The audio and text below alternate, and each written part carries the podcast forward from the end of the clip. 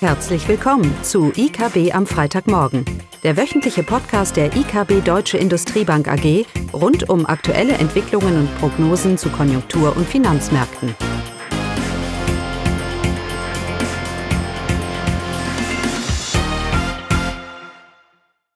Willkommen zu IKB am Freitagmorgen, heute in Vollbesetzung mit Caroline, Klaus und mir Eugenia. Ja, hallo und die Themen heute wir wollen uns natürlich über die aktuellen Konjunkturdaten austauschen und vor allem so das Unwetter, was sich da zusammenbraut. Und dann wollen wir uns danach äh, ein paar Gedanken machen zu dem Begriff Gierflation, der jetzt im Moment in der Presse äh, oft erwähnt wird. Der Gedanke, dass die hohe Inflation die Folge von Margenausweitung der Unternehmen ist. Was ist dran? Was ist nicht dran?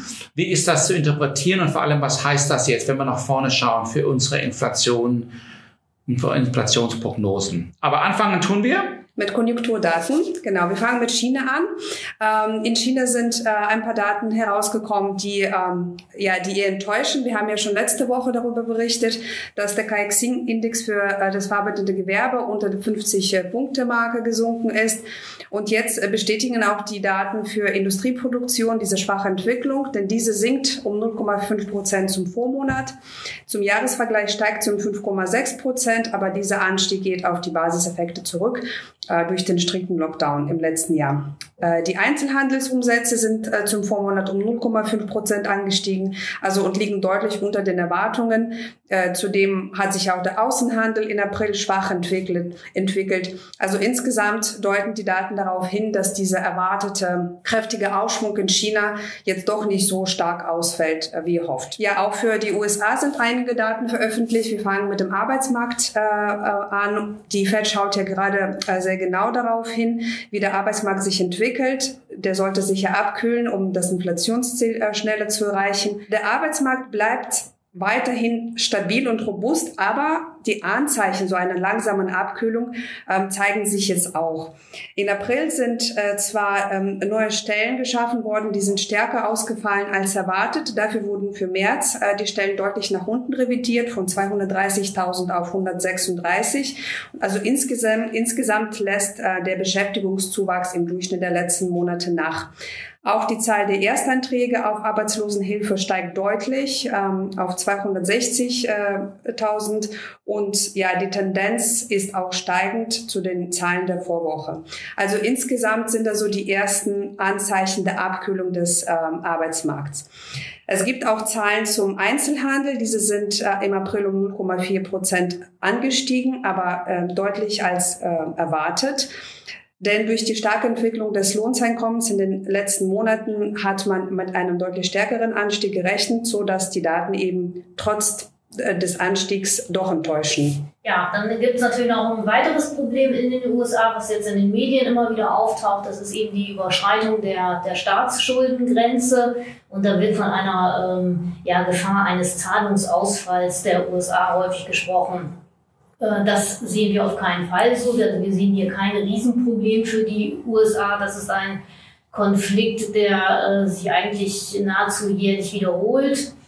Äh, dieses Urschuldenlimit, das musste in den letzten Jahrzehnten von nahezu jedem Präsidenten beider Parteien ähm, immer wieder ausgesetzt werden und angehoben werden.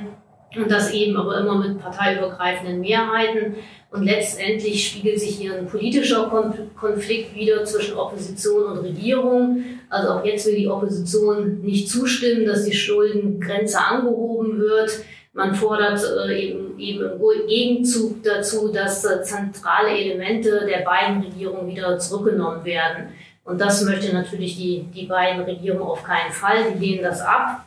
Und von daher gibt es aktuell diesen Konflikt. Wir gehen aber nicht davon aus, dass es wirklich zum Zahlungsausfall kommt. Ähm, da werden sich sicherlich, sich sicherlich beide Parteien hier wieder einigen. Äh, diesen politischen Unfall, der sicherlich dann äh, unabsehbare Folgen auch hätte für die, für die US-Wirtschaft, das werden beide Parteien sicherlich nicht zulassen. Also diesen, zu diesem Zahlungsausfall aus unserer Sicht kommt es nicht.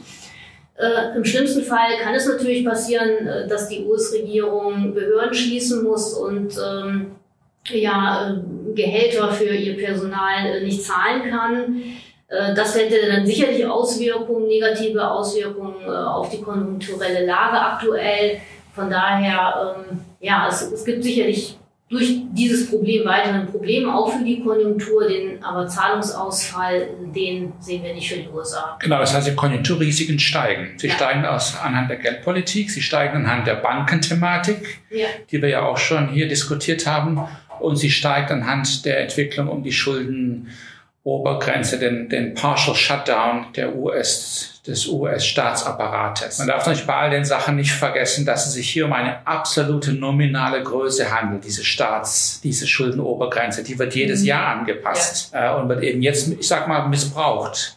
Politisch, äh, für politische Ziele hier, hier missbraucht. Hatten wir alles schon mal. Ähm, und im schlimmsten Fall belastet es die Realwirtschaft, nicht so sehr die Finanzmärkte. Auch, auch wenn natürlich eine erhöhte Nervosität vielleicht schon so ein bisschen erkennbar ist, aber am Ende stärkt das nur das Bild einer eintrübenden US-Wirtschaft. Das heißt, die Geldpolitik bekommt hier sogar ein bisschen Rückenwind, anders als wir das ja in Europa befürchten. Ja, kommen wir zum Thema der Gierflation. Und wir haben hier, ich habe mal gerade nachgedacht, schon länger, äh, vor längerer Zeit uns das Thema Rohstoffpreise mal angeschaut und wir haben gesagt, dass die Rohstoffpreise eigentlich gar nicht mal so angestiegen sind und dass die Inflationsentwicklung eigentlich nicht erklärt werden kann anhand der Rohstoffpreise, weil die so orbitant gar nicht angestiegen sind.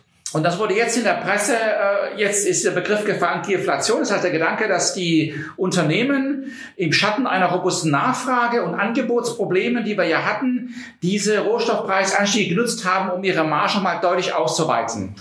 Und das äh, wird bestätigt durch die Gewinne, die man ja äh, auch bei, auf den, bei den DAX-Unternehmen so mitnimmt, wobei das, nicht, das natürlich global auch bestimmt wird. Ähm, aber der Gedanke, dass wir so hohe Inflation haben, wegen der Gier der Unternehmen. Ein paar Gedanken hierzu. Hm. Also wenn wir uns die Wirtschaft insgesamt anschauen, die Preisentwicklung für die Wirtschaft insgesamt, dann ist eigentlich keine Margenausweitung zu erkennen. Sprich, die Importpreisentwicklung, das beinhaltet sich auch die Rohstoffe und die Lohnstückkostenentwicklung, also die zwei Hauptkostentreiber einer Wirtschaft.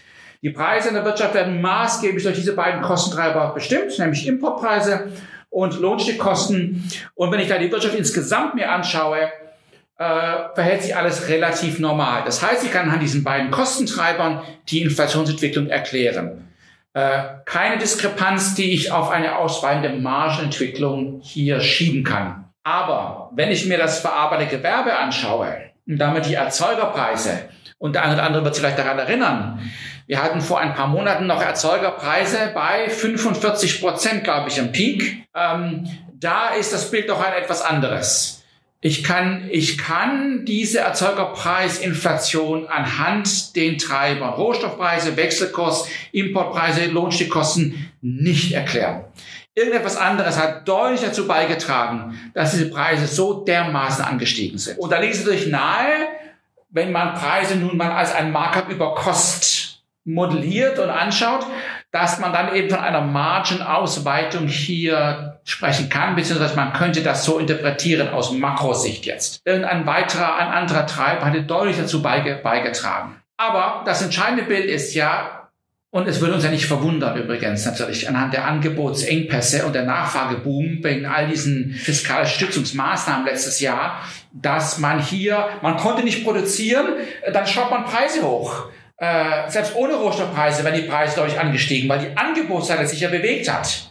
Also es ist nichts, hat nichts mit Gier zu tun, sondern von einfach aus der Situation geschuldet, ich kann nicht mehr produzieren und die Nachfrage überhitzt. Natürlich steigen dann die Preise, steigen auch die Margen. Das ist nichts Verwerfliches. Aber das Entscheidende ist doch, dass das Bild ja schon lange gedreht hat. Wir haben am aktuellen Rand die Situation, dass die Erzeugerpreise deutlich schneller zurückgehen, auch absolut, als es die Kostenentwicklung andeuten würde. Also genau das umgekehrte Entwicklung sehen wir jetzt. Importpreise fallen, das ist nicht verwunderlich. Der Euro wertet auf, die Rohstoffpreise lassen nach.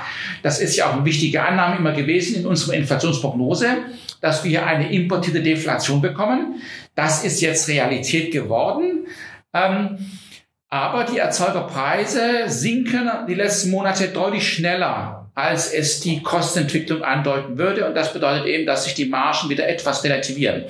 Spannend wird es ja jetzt, wenn wir nach vorne schauen, weil wir ja jetzt die Lohnstückkostenentwicklung die wird uns ja jetzt belasten. Oder der Preisdruck. Der Preisdruck, die nächsten sechs Monate, kommt ja weniger von Importpreisen und Rohstoffen als von den Zweitrundeneffekten, sprich Lohnstück, Lohnstückkosten. Aber auch da mache ich mir relativ wenig Gedanken, weil ja die EZB hat es ja auch schon gesagt und wir haben es ja so oft in dieser Runde gesagt, ich muss eine Rezession forcieren, dass ich den Margendruck hier aufbaue und die Unternehmen eben nicht in der Lage sind, diesen Kostendruck weiterzugeben. Und das, da sind wir ganz gut im Rennen, behaupte ich mal. Die Geldmenge schrumpft, die Realwirtschaft wird langsam ausgetrocknet, wenn die Fiskalpolitik hier nicht ganz verrückt spielt.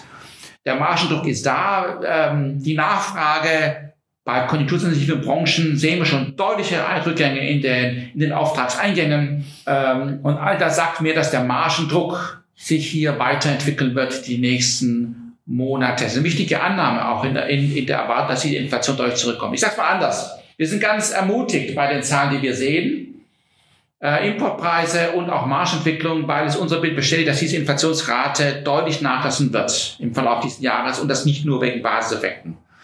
Die Wirtschaft wird ausgebremst, die Rezession kommt oder die Stagnation kommt und das wird diese Thematik über diese über Margenausweitung ähm, ins Abseits stellen. Das Thema ist eine Margenverengung, wenn wir nach vorne schauen. Die Frage ist halt, ob, da, ob wir dafür eine Zinsen von 3,5, 3,75 oder 4 Prozent brauchen. Aber dass wir schon einen deutlichen Schritt gemacht haben in der geldpolitischen Straffung, äh, davon äh, gibt es keine Zweifel, wenn ich mir die Geldmengenentwicklung ähm, anschaue.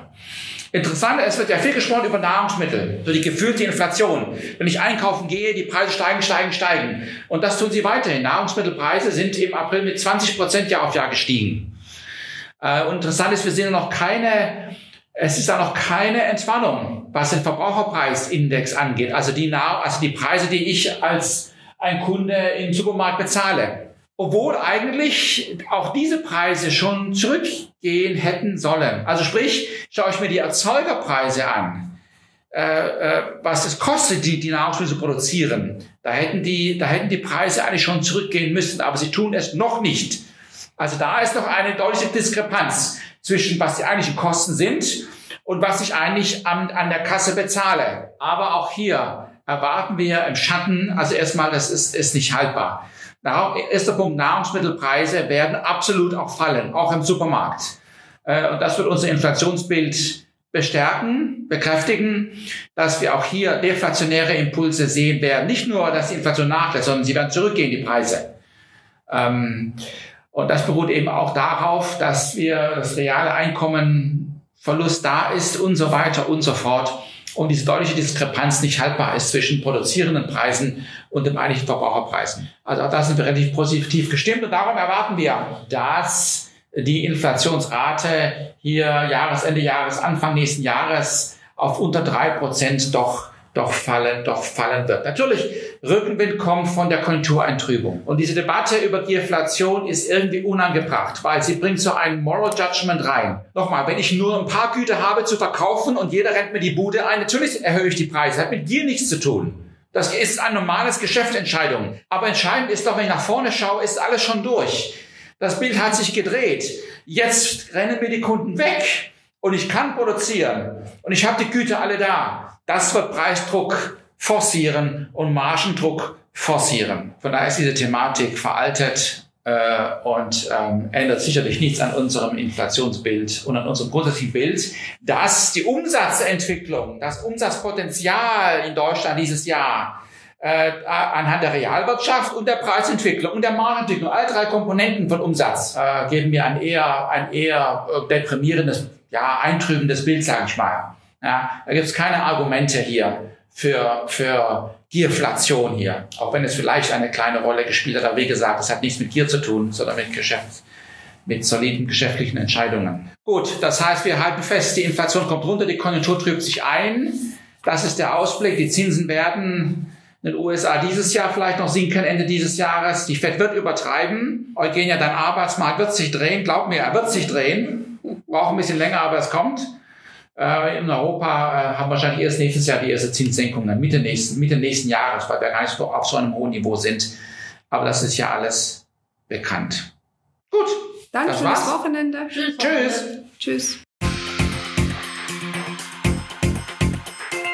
Das war das wöchentliche IKB am Freitagmorgen. Sie wollen immer über neue Ausgaben informiert bleiben? Dann direkt den Podcast abonnieren oder besuchen Sie uns unter www.ikb-blog.de/podcast.